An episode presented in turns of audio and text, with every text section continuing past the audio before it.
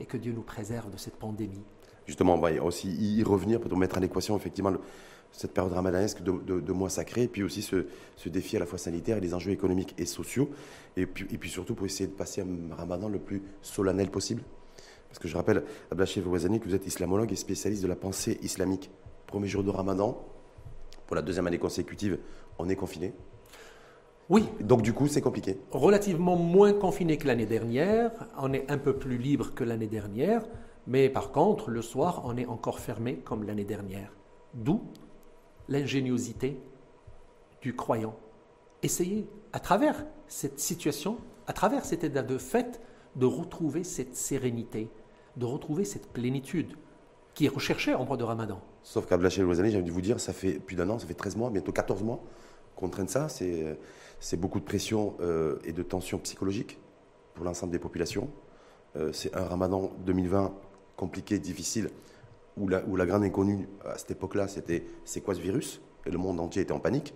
Et cette fois-ci, euh, c'est forte pression psychologique. Et on a, la grande inconnue, c'est l'incertitude. Bah, ça fait 14 mois qu'on est toujours dans l'incertitude. Jusqu'à aujourd'hui, on n'arrive pas encore à déceler l'origine de cette pandémie, on n'arrive pas encore à diagnostiquer l'origine de ce virus, on n'arrive pas encore à trouver un remède efficace, malgré les, vaccins qu'on a jusqu'à aujourd'hui. Il y a toujours euh, de l'incertitude. Un jour, c'est AstraZeneca qui n'est plus efficace. Un jour, c'est des thromboses avec.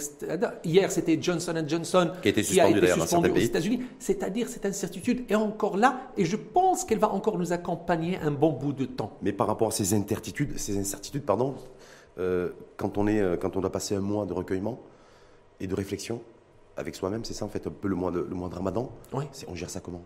Ah ben, Vous savez, je pense que le mois de Ramadan est une excellente saison, période, occasion pour nous un petit peu de faire le point avec le divin, d'essayer de nous recentrer sur l'essentiel et puis de nous accrocher à notre foi, nous accrocher à cette seule certitude que nous avons aujourd'hui, parce que tout le reste pour nous n'est qu'abstrait, n'est que relatif. La seule certitude pour nous, croyons aujourd'hui, c'est que Allah est qui est le seul qui donne, qui prend, le seul qui peut éventuellement nous prévenir ou nous préserver. Hmm. mais en même temps, se dire, je, passe, je dois me raccrocher à des, j'ai des réalités rationnelles et je dois me projeter d'un point de vue aussi dans un environnement plus ou moins irrationnel en termes de croyance. Donc, Vous savez, cette articulation n'est pas simple. L'être humain a une très grande capacité d'adaptation on a vu comment le monde entier, l'humanité, ce n'est plus le Marocain, ce n'est plus le musulman, ce n'est plus les croyants, mais c'est l'humanité entière qui a souffert et qui continue à souffrir.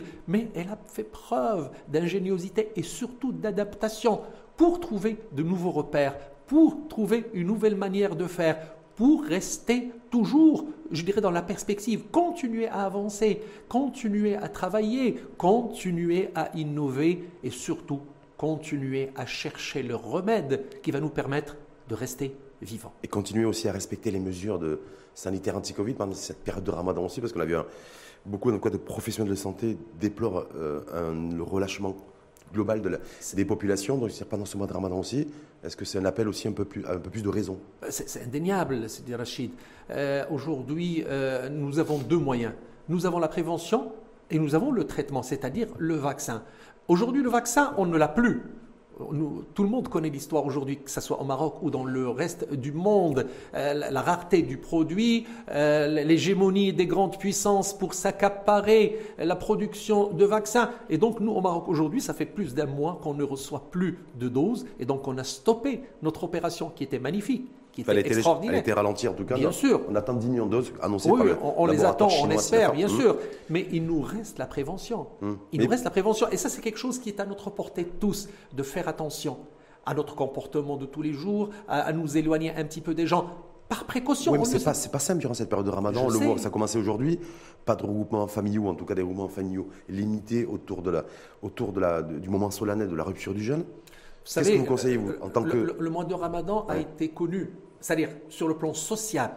Sur le plan social, il est connu par deux choses. D'abord par les mosquées, parce qu'il y a Salat Tarawih et les gens qui sortent, qui vont se ressourcer, et puis surtout avec le partage, le partage de repas, le partage de soirées. C'est un moment solennel où les gens se retrouvent en famille, entre amis, parfois des gens qui ne se, se voient pas depuis très longtemps, mais c'est un mois où ils se retrouvent, ils se réconcilient. Aujourd'hui, ces deux choses, nous ne les avons plus. D'ailleurs, même le ramadan dernier, personne ne pouvait aller rompre le jeûne chez même euh, sa famille, ses parents ou ses frères. Ou, euh, il, ne peut aller, il ne peut pas aller à la mosquée. Mais bon, c'est une réalité. Est-ce que, vous trouvez, est-ce que vous trouvez ça, avec cette, cette décision en tout cas qui a été prise par les pouvoirs publics, est-ce que vous la trouvez légitime et, et surtout euh, sensée? Rachid, moi je la trouve raisonnable. Mhm. Moi je la trouve raisonnable parce que je fais confiance à nos médecins, je fais confiance à notre commission scientifique et médicale parce qu'ils sont mieux placés que nous pour savoir ce qu'est la, ra- la vraie situation aujourd'hui et ce qui risque d'advenir. On ne sait pas. Aujourd'hui, on nous parle de variants.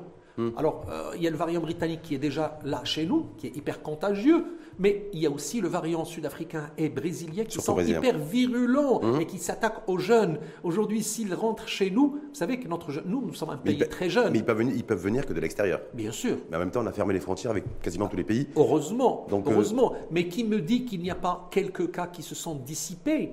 Et si on laisse les choses ouvertes, vous savez, pendant le ramadan, les gens échangent énormément, les gens se rapprochent énormément des autres. Et c'est là où le grand dilemme, c'est que ça peut flamber. Moi, j'imagine, à mon sens et à mon niveau, à mon humble niveau, que la décision est raisonnable.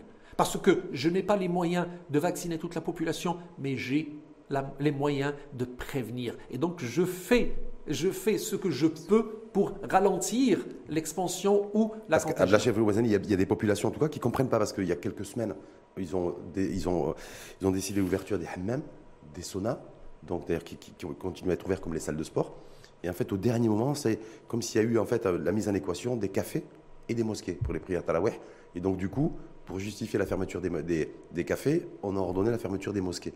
Est-ce que voilà, est-ce que et certains ça les dérange entre les défenseurs de la santé publique et les défenseurs du, euh, j'allais dire, en tout cas des représentants religieux. Vous savez, Sidi Rachid, moi je pense que la Commission et les décideurs sont dans un grand dilemme Hum.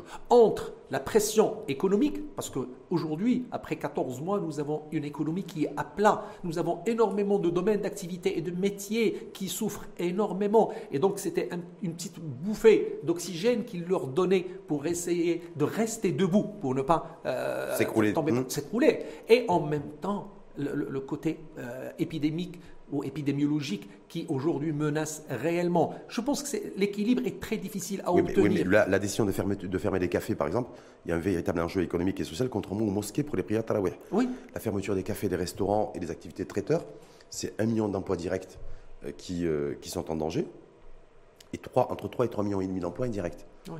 Mais La, la prière des prières Taraweh dans les- au niveau des mosquées, il n'y a pas d'en- il n'y a pas d'enjeu économique ou social proprement dit. Par contre, il y a un enjeu spirituel. moi je pense que l'objectif, c'est-à-dire la finalité n'était pas la fermeture des mosquées. Mais bon, c'est un dommage collatéral. C'est que les gens, s'ils sortent pour la mosquée, eh ben, après ils ne rentrent plus chez eux. Eh ben, ils vont se retrouver dans les cafés, ils vont se retrouver dans les soirées euh, privées. Ça, c'est votre, là votre lecture des. Bien sûr, moi c'est Ouais. ma propre lecture. Je pense que la mosquée, parce que moi j'y vais, je vais à la mosquée. À la mosquée, nous avons une distanciation d'un mètre et demi entre deux croyants qui font la prière. Un mètre et demi. J'ai pris le train. hors- hors- J'ai pris le train la semaine dernière. On était assis l'un à côté de l'autre. Dans les bus, c'est la même chose. Dans le métro ou le tram, c'est la même chose. Ça veut dire que c'est dans la mosquée où on a la meilleure disposition de distanciation. Donc ce n'est pas dans la mosquée qu'il y a un risque de flamber. Mais, mais la difficulté, c'est de ramener les gens chez eux après la prière. S'ils sortent, et même ceux qui ne font pas la prière ou qui ne vont pas au tarawih vont sous est-ce qu'il y avait un modèle alternatif possible pour la prière de Taraweh selon vous? Vous dites, voilà, moi, avant que les décisions soient prises de fermeture des mosquées, prière Taraweh pour le ramadan, avant cela, vous alliez à la mosquée et il y avait une distanciation d'un mètre ou d'un mètre cinquante minimum. Donc, mesure de, de- de distanciation sociale respectée, c'est bien ça? Ouais. Donc, ça veut dire que c'était jouable de maintenir l'ouverture des mosquées prière Taraweh pendant le ramadan, Oui, avec le, le même dispositif? oui. Et pour autant, les pouvoirs publics ont décidé de fermer les mosquées. Oui, parce que, comme je dis, la, la mosquée est un dommage collatéral.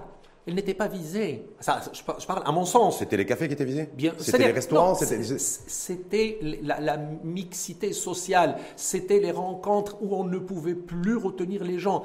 Les gens, quand ils sortent pendant le mois de Ramadan, ils ne rentrent très souvent que très tard le soir. Alors, si on leur donne l'occasion de sortir, et donc on les expose à un risque énorme, Vous savez, dans la jurisprudence islamique, Oui. il y a un principe fondamental qu'on appelle jalbul maslaha wa dar'ul mafsada. C'est-à-dire comment ramener un intérêt pour les gens et comment prévenir un mal. Et quand il y a un risque, prévenir le mal est privilégié devant l'intérêt qu'on peut ramener. C'est vrai que aller à la, à la mosquée est quelque chose d'extraordinaire pour le croyant, est quelque chose de serein, d'a- d'apaisant, mais le risque qu'il y ait une flambée de cette pandémie, le risque d'exposer des vies humaines à des pertes, des populations, à des- de la maladie et surtout notre infrastructure sanitaire qui est, je dirais, relativement Oui, mais fragile. En même temps, là, chez le Voisani, j'ai envie de vous dire, je sais qu'il y a des pays qui l'ont fait, je crois le Koweït, d'ailleurs, de, de mémoire, où de dire, voilà, le- les, pers- les personnes sont autorisées à se rendre à la mosquée pour les prières de Tarawih, mais il faut nécessairement se rendre à la mosquée la plus proche de son domicile. Et ensuite prendre l'engagement de rentrer chez soi.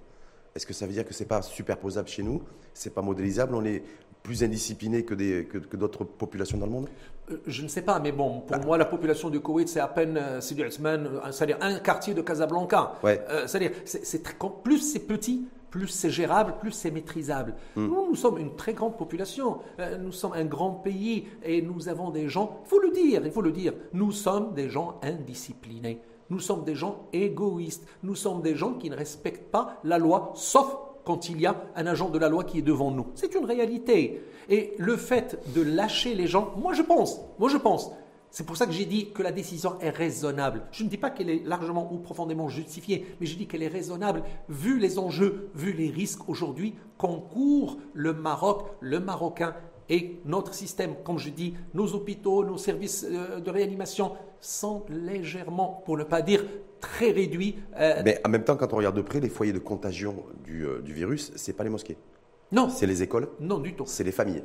Oui, C'est au sein des cellules familiales, c'est pas les mosquées. Bien sûr. Depuis la réouverture des mosquées, il n'y a eu aucun cluster dans aucune mosquée. Je, dis, je, je vais à la mosquée tous les essayer de jours. comprendre par rapport à ceux la- qui- Dans la mosquée, il n'y a aucun risque. Les gens viennent avec leurs bavettes. Les gens se mettent à un mètre et demi de l'autre. Et surtout, les gens ramènent avec, le, avec eux le- le- le- leurs moyens. C'est-à-dire, le, le risque, je peux dire qu'il est même réduit à zéro. Je peux dire qu'il est réduit, Réduit carrément à zéro. Ah oui, oui, oui. C'est-à-dire, c'est extrêmement rare qu'il y ait une contamination dans la mosquée, à part quand les gens se saluent. Ça, c'est quelque chose qui est aujourd'hui revenu. Autre option euh, chez les Voisani, c'est se dire aussi que les peut-être les mosquées qui sont situées dans les régions les moins touchées par le Covid, parce qu'il y a même des villes entières hein, où il n'y a quasiment pas de, de cas Covid tous les jours, ou une faible circulation, est-ce que là, il y aurait pas pu, on n'aurait pas pu avoir une approche différenciée selon les territoires, c'est-à-dire sais quelque part? de C'est une décision qui a été prise à un niveau élevé. Oui. Moi, je pense sur, euh, c'est-à-dire un conseil de, de la commission médicale et scientifique. Je ne sais pas comment ils ont raisonné. Je n'ai aucune idée sur leur façon de prendre des Mais Est-ce qu'il décisions. n'aurait pas fallu ouvrir le débat là-dessus? Moi, je vois dans, dans beaucoup de pays, par exemple, les, les personnes qui ont, euh, qui ont reçu les deux doses de vaccin, par exemple, ils ont accès aux lieux de culte, ils ont accès au, au commerce, ils ont accès au café, ils ont accès. euh, Et nous, c'est-à-dire qu'on a 4 millions de personnes aujourd'hui, un peu plus de 4 millions de personnes qui ont bénéficié des, des deux doses de vaccin, que ce soit AstraZeneca ou Sinopharm, et qui sont condamnées, en tout cas, comme tout le monde, à rester à la maison. euh, et être privés de tout, et, Ouais. de tout ce qui est café, de tout ce qui est restaurant et de tout ce qui est mosquée. Moi, je ne dirais pas qu'ils sont condamnés, mais je dirais qu'ils sont solidaires des autres. Moi, je dirais Ah, ça, il faut, ça, il faut avoir leur avis pour dire ça. Bah oui, Je ne sais pas si. hein, parce qu'il y en a qui. je, je- je parle de mon avis, Hmm. de ma manière de, de réfléchir et comment je vois les choses. Moi, je suis quelqu'un qui prend beaucoup de précautions. Mhm. Et je dis qu'aujourd'hui, au Maroc, nous sommes un petit pays. C'est-à-dire, quand je dis petit pays en moyens, en structure sanitaire, en services de réanimation, en soins intensifs, nous avons vécu des périodes extrêmement difficiles cette année. Vous savez, quand on a euh, des, des jours, on, on approchait les 100 décès par jour, ce qui mois, était énorme. Tout, tout Marocain a connu un décès dans sa famille ou dans son voisinage. Et donc nous sommes profondément touchés et affectés par ça. Et on n'aimerait pas que ça revienne. Si aujourd'hui nous sommes, nous, a- nous sommes parvenus à circonscrire la pandémie, à réduire le nombre de, de- de cas positifs à un niveau très très bas, moins de 1000 par jour, le nombre de décès moins de 10 par jour, et avec bien sûr le processus vaccinal qui est extrêmement euh, bien géré par le, le- le- le Maroc, moi je pense qu'il faut encore maintenir euh, C'est-à-dire, on, continue à maintenir la pression psychologique également. Et on continue surtout, parce que je rappelle, une fois de plus, parce que j'ai une pensée comme vous, hein, pendant cette période de ramadan, à celles et ceux qui, vont, qui n'auront plus d'activité Ah oui. et plus de revenus Ah oui. pendant, le- pendant le, mois, le, le mois de ramadan. ceux qui, sont, ceux qui travaillent dans des cafés, dans des restaurants. Moi, je dis que c'est le, c'est le moyen, c'est ouais. le moment aujourd'hui de leur venir en aide. Hum. Je ne parle pas que La du solidarité exprimée en mars, Mais avril dernier, sûr, mais il faut qu'elle revoie le jour aujourd'hui. Tous les Marocains sont généreux de cœur. Ouais. Le Marocain, par définition, est quelqu'un de généreux, est quelqu'un qui aime partager, est quelqu'un qui aime son prochain. Aujourd'hui, nous devons tous faire preuve de cette grande générosité. Et surtout dans le mois de Ramadan, où les actions, c'est-à-dire le bénéfice de nos actions est démultiplié. Allah subhanahu wa ta'ala nous sollicite pendant ce mois de Ramadan. Ramadan, ce n'est pas seulement un mois d'abstention, parce qu'on s'abstient de manger ou de boire ou d'avoir des relations intimes, mais c'est aussi un mois de don et de partage. C'est un mois où nous devons reconnaître le besoin du pauvre, de, de- de celui qui est dans la, la difficulté, qui est dans la précarité, et lui venir en aide. Et donc c'est durant ce mois-là qu'on doit faire preuve de cette grande générosité et venir en aide à nos frères qui sont dans la difficulté. C'est-à-dire des prières, les sermons de Tarawih, par exemple, que- qu'on doit faire nécessairement à la maison, c'est aussi avoir une pensée pour celles et ceux qui seront, qui ont- qui seront privés de d'activités professionnelles et de sûr. revenus pendant tout le mois sacré, Et bien sûr, et dû, dû à à la, dû à la- dû à la- au durcissement des décisions de restrictions sanitaires. Absolument. Et quand nous sommes à table après 15 ou 16 heures de jeûne, nous devons penser à ceux qui vont encore rester dans la faim et dans la soif. Il y a des gens qui n'auront pas de quoi rompre le jeûne. Et donc, comment s'imaginer en tant que croyant qui aime toute la créature, qui aime les autres, en train de manger à sa faim euh, avec des choses aussi bien variées que riches et qu'il y a d'autres qui n'en ont pas? C'est le moment où il faut avoir une réflexion profonde euh, des autres qui sont dans le besoin. Je pense que l'État a fait déjà un effort. Je- je- ce que j'ai lu, c'est que vis-à-vis des gens, des cafés, des restaurants, il y aura une indemnisation. Certes, je suis sûr qu'elle ne sera pas euh, suffisante, Le mais problème, c'est que 75% des personnes qui travaillent dans des cafés et des restaurants ne sont pas déclarées à la CNSS, Oui. donc pas éligibles aux indemnités Covid. C'est ça le vrai souci. Oui. Et donc on se retrouve aujourd'hui en plein mois sacré, avec une décision qui est prise par les pouvoirs publics d'ordonner la fermeture des cafés et des restaurants. Et, Oui. euh, bien, ces personnes qui n'étaient pas déclarées déjà à la CNSS, qui n'ont pas de contrat de travail, eh n'auront pas de revenus pendant plus d'un mois. Et c'est là aujourd'hui que nous, nous devons reprendre le flambeau, prendre le relais en tant que citoyen, en tant que croyant, en tant que personne aimant nos prochains. Chacun de nous a dans son voisinage, qu'il soit dominical, c'est-à-dire domicile ou professionnel, ou même dans ses connaissances, des gens qui sont dans le besoin. C'est le moment de faire les très bonnes actions. Vous savez, le mois de Ramadan, ce n'est pas seulement euh, avoir faim ou avoir soif, mais c'est surtout sentir la précarité et le besoin des autres et aller vers eux. C'est ça le vrai résultat du mois de Ramadan. Ce n'est pas jeûner pendant quelques heures et aller rompre le jeûne gracieusement. Non, c'est pas ça. Ramadan, c'est beaucoup plus profond que ça. Ramadan, c'est beaucoup plus grand que ça. Et je pense qu'en moment de difficulté, c'est en ces moments de difficulté que nous devons faire ressurgir ces vraies valeurs du jeûne, ces vraies valeurs du Ramadan et les mettre en pratique sur le terrain. Et donc soutenir aussi les ONG, parce qu'il y a beaucoup d'ONG aussi qui sont très actives sur le, Bien sûr. durant cette période du mois sacré, en, en octroyant aussi des, des paniers de, de- Bien sûr, on a de- vu d'ailleurs euh, ces, manifestations euh, solidaires l'année dernière qui étaient extraordinaires. Oui, J'espère et je souhaite que les gens en fassent de même cette année. On a l'impression que ce n'est pas les mêmes prémices. Il y avait beaucoup plus, il y avait un engouement, Non. une, vraie, une véritable solidarité, un véritable élan, euh, plutôt l'an dernier, qu'on ne voit pas forcément aujourd'hui, mais ça, c'est que mon ressenti. hein. Vous savez, Ouais. je, je- je le dis en plaisantant, l'année dernière, pendant le mois de Ramadan, les gens voyaient la mort devant eux. Parce que les gens avaient très peur, Ouais. ils regardaient la mort. Et donc, même ce dont disposaient pour eux ne valait plus rien parce qu'ils allaient partir et le laisser. Et donc, ils ont donné. Aujourd'hui, les gens ont repris plus d'assurance, plus de Et donc, confiance. et donc, ils donnent moins ou ils vont s'apprêtent à donner moins, selon vous?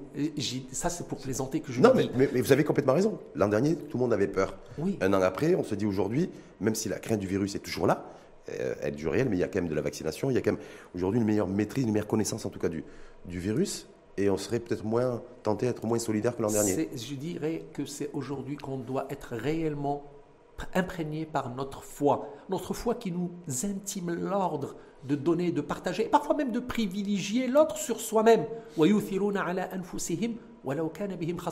C'est-à-dire, ils privilégient l'autre, même s'ils sont dans le besoin, ils préfèrent donner à l'autre. C'est ça la vraie foi. Ça, c'est la vraie foi. Et là, est-ce que la vraie foi aussi, c'est la tolérance Bien sûr. Religieuse? Et avoir, et qu'est-ce qu'on se dit Parce que durant, durant toujours ces périodes Moi, de j'aime ramadan, pas tellement ce mot de tolérance religieuse. Moi, je dirais, vis-à-vis de la différence religieuse, et vis-à-vis des populations qui qui sont pas de confession musulmane, on Mais bien ça sûr, de toute façon, on a vécu ça depuis. chez nous. Vous savez, l'islam a vécu ça au Maroc depuis son entrée, parce Hum. qu'avant, Avant l'islam, il y avait déjà le, judaïsme, il y avait la chrétienté. La chrétienté a relativement disparu, mais le judaïsme était là. Et donc, ils, sont beaucoup plus, je dirais, euh, dans leurs droits que nous. Euh, on, a habité ensemble dans des quartiers. Moi, je, viens de la ville de Fès. On habitait avec des voisins juifs. Et il y avait un respect profond pendant le mois de Ramadan, mais aussi pendant les fêtes juives. C'est-à-dire, ce respect était là. Qu'est-ce qui le conditionnait? C'est le vivre ensemble. Parce dans, la dans la différence, y compris religieuse, bien, bien sûr, c'est que chacun respecte l'autre. Quand je suis dans le mois de Ramadan, les autres me respectent. D'ailleurs, je me rappelle que nos voisins juifs, ils ne faisaient pas à manger en milieu de journée pour que les odeurs n'arrivent pas chez nous. Ça, c'était vraiment le comble du respect et je dirais de la bonne euh, conduite et du bon comportement euh, civilisationnel et citoyen. Ça, c'était avant. Bien sûr. Aujourd'hui, en 2021 bah, Aujourd'hui, on n'habite plus, salaire, les gens sont éloignés. Euh, vous savez, quand on, je parle des Médina, mhm. parce que les gens étaient dans la, la, proximité, et donc on arrivait à sentir l'autre. Aujourd'hui, on est très éloigné, même si on n'est pas éloigné physiquement, mais on est éloigné moralement. En tout cas, il y a des minorités religieuses, chrétiennes ou juives, hein, euh, qui, euh, donc non, non, musulmanes, qui appellent à, l'abrogation de l'article 222 du Code pénal, qui sanctionne des personnes qui mangent, boivent ou fument en en public. Donc c'est un vieux débat, c'est voilà, ça revient à chaque Ramadan. C'est voilà cette période de Ramadan quand on est quand on est euh, quand on appartient en tout cas à cette communauté de minorités religieuses, eh ben c'est pas facile à vivre tout le mois sacré. Moi je pense que c'est un débat qui est vide de sens. Il est vide de sens. Si réellement on veut vivre ensemble dans la sérénité, dans le respect, eh ben on doit commencer par respecter l'autre. On sait que c'est la minorité qui respecte la majorité ou c'est la majorité qui doit respecter la minorité? Je vais vous dire. Je vais vous dire pendant le mois de Ramadan, pendant le mois de Ramadan, c'est la quasi-majorité des Marocains qui jeûnent. Donc la minorité doit respecter. On ne leur demande pas de, jeûner, parce que ça, c'est quelque chose qui émane de sa propre mmh. foi et croyance et conviction. Par contre, chez eux, ils sont euh, libre de faire ce qu'il veut. Mais dans l'espace public, il faut respecter la quasi-majorité des gens qui font ce mois de carême, qui font parce qu'il a un sens beaucoup plus profond. Il n'y a pas que le sens religieux ou spirituel, mais il y a aussi un sens social et sociétal qui est très important. C'est intéressant parce que de leur côté, eux, en tout cas les représentants de, ces, courants de communautés religieuses minoritaires, ils comprennent pas que tout toute l'année, en fait, au Maroc, la société marocaine est plutôt libérale. Chacun fait ce qu'il veut. Hein. Euh, globalement, et que durant cette période de mois sacré, de mois de Ramadan, il y a un degré de religiosité qui est plus conséquent, plus important et surtout plus affirmé. c'est normal. Ah, ben, quand on est dans un pays où il y a 99% de, de, gens, c'est-à-dire de citoyens qui sont dans un sens, eh ben c'est normal que c'est ce qui émane un petit peu de pourquoi, le pic, pourquoi le pic de religiosité pendant le ramadan Et quelque part peut-être, eux? En tout cas c'est comme ça qu'ils le perçoivent, un sentiment un petit peu d'intolérance religieuse c'est pas question d'intolérance. Moi, je dirais, c'est il y a un sentiment de frustration. Moi, ça ne me dérange pas. Moi, je voyage énormément pendant le mois. Je ne parle pas en cette période de pandémie, mais avant, mmh. je voyageais beaucoup dans le, cadre de mes conférences, de, ce que je fais. Je voyais dans des pays où il n'y a pas la majorité. Et le jour manger, ça ne me dérange pas du tout. Mais il y a beaucoup de citoyens, surtout ceux qui ne sortent pas beaucoup, qui ne voyagent pas beaucoup, qui n'échangent pas beaucoup, qui ne partagent pas beaucoup. Pour eux, euh, c'est un affront que quelqu'un qui leur ressemble et qui ne les respecte pas dans ce mois-là. Pourquoi c'est vécu comme un affront, selon vous, Abdelachif Ouazani Est-ce que ça veut dire que celui qui le vit comme un affront, est-ce que quelque part il a, il a, il a une crise spirituelle qui, qui fait qu'en fait il se retrouve en, vulnérabilité et donc en, réaction? Peut-être, peut-être. Mais pour revenir à ce, cette loi de 222. Vous savez, la loi est faite par la majorité. Hum. Vous savez, aujourd'hui en France. Mais elle doit être faite aussi dans le respect des minorités. Bien sûr. Mais quand la majorité décide, quelque chose, en France, on a décidé, par exemple, euh, euh, qu'il n'y ait plus de signes religieux. Ostentatoire, oui. Mais c'est beaucoup hmm. plus adressé pour les musulmans, pas pour hmm. les autres. Parce que les gens portent la croix, pour eux, ce n'est pas ostentatoire. Euh, quand nos frères juifs, c'est-à-dire mettent la kippa, on ne considère pas ça comme ostentatoire. Par contre, quand il y a une femme qui porte un voile, oui, on, on considère ça. Et donc, les musulmans, bien qu'ils représentent entre 6 et 10 millions d'habitants en France, sont obligés de se soumettre à cette loi. Parce que c'est une loi qui a été votée par la majorité. et moi, quand on me pose la question en France, je dis oui, les musulmans doivent se soumettre à cette loi, parce que c'est une loi qui conditionne un vivre ensemble. Complètement. Et c'est bien parce qu'on a abordé des, des sujets de débat contradictoires ici au Maroc avec vous. Euh, et qui, euh, Abdallah je rappelle, islamologue, parce qu'il y a aussi autre chose qu'on oublie parfois ici, nous, euh, du Maroc, c'est que nos- notre diaspora marocaine, notre communauté marocaine est présente dans différents pays dans le monde, dans différents continents. Et en cette période de ramadan qui a démarré, eux, hier, mardi, en tout cas au niveau des pays européens, ben, ils, euh, ils croisent des gens toute la journée qui boivent, qui fument et qui mangent. Et ça ne le dérange pas. Bien sûr que ça dérange pas. Pourquoi nous, euh, nous à, contre, Parce à que contrepartie, ça devrait ici- déranger des catégories de population chez nous Écoutez, Rachid, c'est quelque chose qui a Par rapport à des existé personnes de dans confi- les communautés musulmanes Par rapport à des personnes de confessions différentes, attention. Des siècles, des siècles. Hum. Je peux vous donner un autre exemple. Dans les pays où il y avait des communautés importantes, parce que Hum. nous, on a été toujours à presque 99%, plus que 99% de musulmans, dans des pays comme, euh, par exemple, la Syrie, comme l'Égypte, où il y a les Coptes. Vous savez que pendant ce mois, il y a un respect des Coptes pour les musulmans. En Syrie, il y a un respect des chrétiens pour les musulmans. Complètement. Et c'est ça ce qui était garant de ce vivre ensemble, de ce respect. Et quand il y avait les fêtes chrétiennes ou les fêtes juives, eh ben les musulmans respectaient mieux que ça. Ils allaient, je dirais, euh, fêter avec eux et euh, exprimer cette joie. Je pense que si réellement, au Maroc, on veut un vivre ensemble respectueux, on veut un vivre ensemble harmonieux, on veut qu'il y ait euh, ce- ce- cet échange, nous devons faire un peu plus, je dirais, euh, preuve de ce respect. J'étais cette semaine avec l'archevêque euh, du, Maroc, qui est quand même un, cardinal. Il me dit que nous nous respectons. Nous, nous respectons les traditions marocaines. Il m'a invité pendant le mois de Ramadan il y a deux ans à donner une conférence arabe avec lui. Et il y avait un respect total. Mais c'est ça ce dont nous avons le plus besoin aujourd'hui. Ce n'est pas être ostentatoire, ce n'est pas provoquer. Parce qu'aujourd'hui, ces voix qui s'élèvent, bien qu'elles soient réellement, je dirais, réduites, elles cherchent juste à déranger. Juste Pour vous, c'est ça, c'est pas, sûr- pas de dire, bon voilà, on, Non, vit, non, on non. vit ensemble, chacun Parce que ses personne ne les moi oblige. Ouais. personne ne les oblige à jeûner, c'est-à-dire à ne pas manger ou à ne pas fumer. S'ils le font chez eux et sortent par la suite dans la rue, rien ne va changer. Par contre, quand on veut le faire dans la journée à l'extérieur, c'est qu'on veut réellement provoquer l'autre. Et on ne cherche pas juste à demander un droit. Donc c'est votre position en tout cas, Bien sûr, Fouazani. bien sûr. Moi, je parle euh, Non, de mais c'est- non, mais c'est c'est intéressant, parce que je me dis peut-être qu'il y a, est-ce qu'il n'y a pas un nouveau contrat social aussi à trouver autour de ça, ou donner la possibilité à chacun de toute façon, Vous savez, dans le cadre des libertés individuelles, de pouvoir Rachid, vivre aussi. nous, oui. comme, comme ces gens-là, moi je les appelle, euh, c'est-à-dire je les considère comme extrémistes.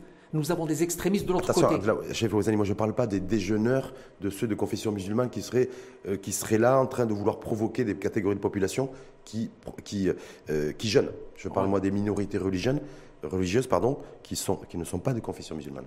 Rachid, j'ai énormément d'amis Oui. de confession juive et beaucoup moins bien sûr de confession chrétienne parce qu'on n'a pas beaucoup de chrétiens au Maroc. Mais les juifs, j'en ai il, y a beaucoup. plus, il y a plus de chrétiens que de, que de juifs au Maroc. Selon, les, le département d'État américain. Ce ne sont qui a- pas des Marocains. Ah. Ce ne sont Ça, pas des chose. Marocains. Ça, c'est autre chose. Ce sont des étrangers qui vivent Mmh. au Maroc. Par contre, les vrais Marocains, moi quand je parle de Marocains, de citoyens marocains qui portent une carte d'identité ou un passeport marocain, je parle de Juifs. Ce sont des Juifs qui ont vécu avec nous. C'est-à-dire, nous, on a vécu avec eux Mmh. pendant des, des- des siècles et des siècles dans le respect. Et ça continue aujourd'hui. Vous savez qu'on m'invite dans leurs fêtes, j'y vais. J'y vais avec beaucoup de plaisir. Je les invite chez moi, ils viennent avec du plaisir. Vous allez les inviter pour le store? Euh, malheureusement, il y a le confinement aujourd'hui. Mais, mais pas, attendez, attendez. Il y a deux ans, pas. j'ai- été reçu et j'ai reçu chez moi des juifs, même des chrétiens. Alors même le cardinal, je l'ai reçu. Ah ben voilà. Ça veut dire que nous, nous- nous vivons dans le respect. Hmm. Et il faut que ce respect émane du plus profond de soi-même et qu'il ne soit pas juste de l'hypocrisie. Parce que parfois on fait beaucoup de cinéma Non. et de Mais quelque l'hypocrisie. part, pas de provocation d'un côté, vous dites, mais surtout et aussi peut-être de notre côté, pas de religiosité affirmée, exacerbée durant cette période de Ramadan. On est bien Bien d'accord sûr, moi je dis à- Pour- aux Marocains musulmans, faites preuve aussi de, de- de tolérance, De sagesse, faites de aussi quiétude, preuve d'apaisement, d'apaisement. Parce que il faut pas oublier, il n'y a pas que ces gens-là qui provoquent. Moi, il y a des gens qui sont malades. Il y a une femme Oui. qui a ses règles. Il y a une femme qui, est, qui allait. C'est-à-dire, il y a beaucoup de gens qui ont l'autorisation de ne pas jeûner. Personnes Même la religion, qui bien sûr, les malades. Vous savez que les malades ont l'obligation de ne pas manger. Ce n'est pas qu'ils ont l'autorisation, ils ont l'obligation. Parce que préserver la santé passe avant la foi. Donc, justement, par- en parlant de ça, chef Lozani, tout le monde aspire dans le monde entier, hein. qu'on soit chrétien, qu'on soit musulman, qu'on soit juif, athée ou autre, de toute façon aujourd'hui, face à cette pandémie, à retrouver une vie normale. Bien sûr. Euh, retour à un ramadan normal, retour à une vie normale, vous en pensez quoi, vous, tout ça? Moi, je pense que c'est, Inch'Allah, ça va venir. Ça va venir. Nous avons une grande foi. Nous avons une espérance. Nous espérons que Allah subhanahu wa ta'ala nous a mis à l'épreuve. Moi, c'est ma, ma conception. Ce qui est arrivé est une mise à l'épreuve de l'humain. Je ne parle pas que du croyant, de l'humain.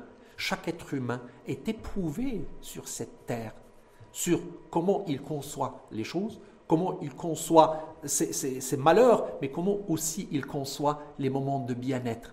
Et qu'il doit, dans tous les cas, revenir à son divin, qu'il l'a créé, qu'il l'a aimé, qu'il l'a doté de tous les bienfaits. Il, il ne lui reste que la reconnaissance de ses bienfaits et surtout en faire preuve dans sa vie de tous les jours vis-à-vis de ses semblables. Si aujourd'hui j'ai une bonne santé, Dieu m'en a donné. Si aujourd'hui j'ai des biens matériels pour que je vive à l'aise, Dieu m'en a donné.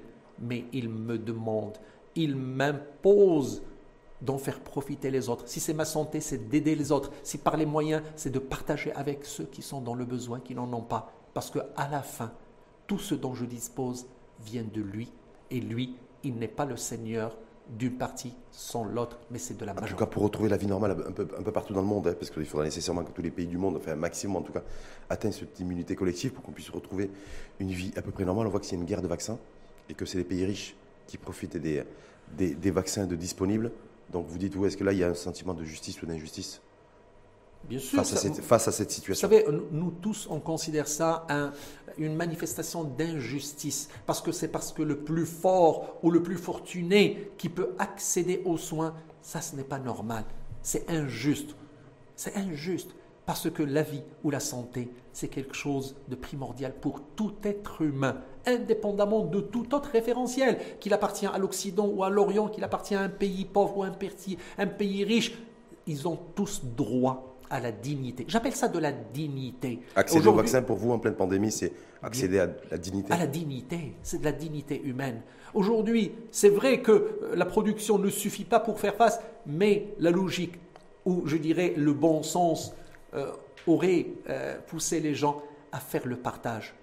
Parce que finalement, euh, d'ici la fin de l'année, la production mondiale suffira à la, la population mondiale. Ce qu'il fallait, c'est encore, on, on, parle toujours en, entre parenthèses. Oui. On parle selon les données que nous avons aujourd'hui. Peut-être que demain, parce que si AstraZeneca est retiré, si Johnson est retiré, si demain Sinopharm euh, donne des problèmes de thrombose ou autre, ça va être retiré. Moi, je parle valeur aujourd'hui. Valeur aujourd'hui, les productions vont suffire. Ça veut dire quoi?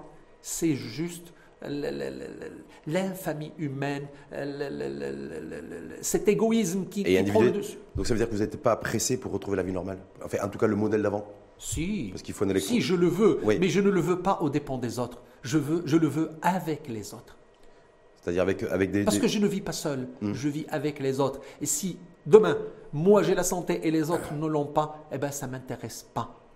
Je veux qu'on soit tous sur le même bateau, sur la même barque, sur la même lancée, que ce soit dans la santé ou dans le bien-être. Est-ce que vous pensez, parce qu'il y a beaucoup, d'experts à travers le monde qui considèrent qu'effectivement euh, on est de plus en plus proche de la sortie de la crise sanitaire, avec, les vaccins actuels et puis de nouvelles générations de vaccins qui devraient arriver dans les prochaines semaines ou les prochains mois. Mais en même temps, c'est dire, voilà, mais en même temps, est-ce qu'il n'y a pas les vieux réflexes d'avant qui vont, est-ce qu'ils ne vont pas persister? Je suis sûr que l'être humain, par définition, va revenir à ses vieux démons, à ses vieilles habitudes. Mais ce genre d'épreuve, ce genre de pandémie, ce, jour, ce genre de, de, de, malheur qui touche, logiquement, logiquement, doit nous impacter, doit nous changer au mieux, doit nous aider à euh, nous améliorer.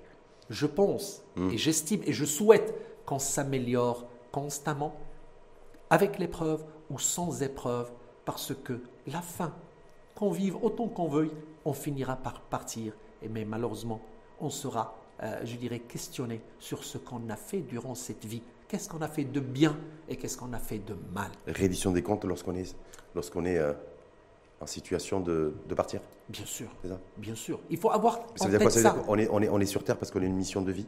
Bien sûr. Non, je ne sais pas, je vous pose la question. Et peut-être que la période de Ramadan aussi. En tant que croyant, oui. en tant que croyant, nous sommes sûrs que cette vie sur terre est très courte et très limitée, comparée à la vie de l'au-delà qui est de l'éternel, et que ici on sème et de l'autre côté on récolte. Notre passage sur cette vie est juste une mise à l'épreuve. D'ailleurs, vous savez, les textes sacrés, que ce soit du Coran ou du, euh, de, euh, la Bible ou La Torah, ils, hmm. la Torah, ils parlent tous de cette mise à l'épreuve dans cette vie si-bas et qui va nous prédisposer à une place dans l'au-delà, qu'elle soit dans le paradis ou je n'espère même pas l'autre. Hum. Abdelhachir Ouazani, dernière petite question pour peut-être face caméra. Premier jour de Ramadan, euh, c'est aujourd'hui, premier ftor tout à l'heure. Donc euh, voilà, se dire voilà euh, un conseil pour ceux qui, qui depuis un an, 13 mois ou 14 mois, vous disiez, ça ont mal à la tête, des fortes tensions psychologiques, avec des, pics aussi, tout ce qui est anxiété, stress, soulevé et relevé par nos amis psychiatres et psychologues. Est-ce que ce Ramadan euh, confiné, c'est une nouvelle épreuve et qu'il va falloir aussi gérer Oui, c'est une, une autre épreuve, c'est une nouvelle épreuve, c'est l'épreuve qui continue encore. C'est à nous aujourd'hui d'en tirer les meilleures conséquences. C'est à nous aujourd'hui de, de faire usage de bon sens, de partage. Je, quand dis partage, ce n'est pas seulement de l'argent ou de la nourriture, mais aussi partage de la parole, partage de la sagesse, partage de la connaissance, partage de quelque chose qui peut profiter à l'autre, parce que l'autre attend énormément de nous, qu'il soit sur le plan psychique ou sur le plan matériel. Et ne pas oublier ce que vous disiez tout à l'heure, parce qu'on en a parlé pendant ce débat. L'info en face avec vous, Abdelhachir Fouazani, c'est celles et ceux qui sont dégâts collatéraux. Vous avez employé, en tout cas, en tout cas café, restaurant, traiteur, fermé pendant tout le mois sacré. Ouais. Et aussi ce- cet élan de solidarité que nous avons vu l'an dernier à la même époque. Mais ce serait bien aussi qu'il se remanifeste aujourd'hui à l'égard de ces populations-là. Ah oui, oui, oui, il faut réitérer ce- ce- cette action, il faut renouveler cette opération, et pas seulement pendant le mois de Ramadan, mais il faut que ça continue même en dehors du Ramadan, parce qu'il y aura toujours des gens dans le besoin, et il y aura toujours des gens qui attendent de nous quelque chose. Notre mission sur cette vie, c'est d'en faire un bon usage. Merci en tout cas pour ces paroles et ces, et ces mots MOTS plein de sagesse. Merci, beaucoup à vous et merci une fois de plus d'avoir accepté notre invitation. On le dit tout. Hein. J'ai pris contact avec vous en fin de semaine dernière. On ne savait pas trop. On spéculait plus ou moins entre guillemets sur le premier jour de Ramadan, lundi, mardi ou mercredi. Mais c'est tombé le jour de votre. on s'est dit, vous avez dit mercredi banco. On a dit Ouais. banco. Vous êtes là. Absolument. Merci, hein. merci une fois de plus. Premier jour de Ramadan. Merci et Ramadan Moubarak. Merci vous également Et à pour vous. tous nos auditeurs et les gens qui nous suivent. Merci en tout cas infiniment à vous, Abdelhachir Fouazani. Je rappelle, vous êtes islamologue, spécialiste de la pensée islamique. À très bientôt et Au revoir. bon Ramadan surtout. Merci.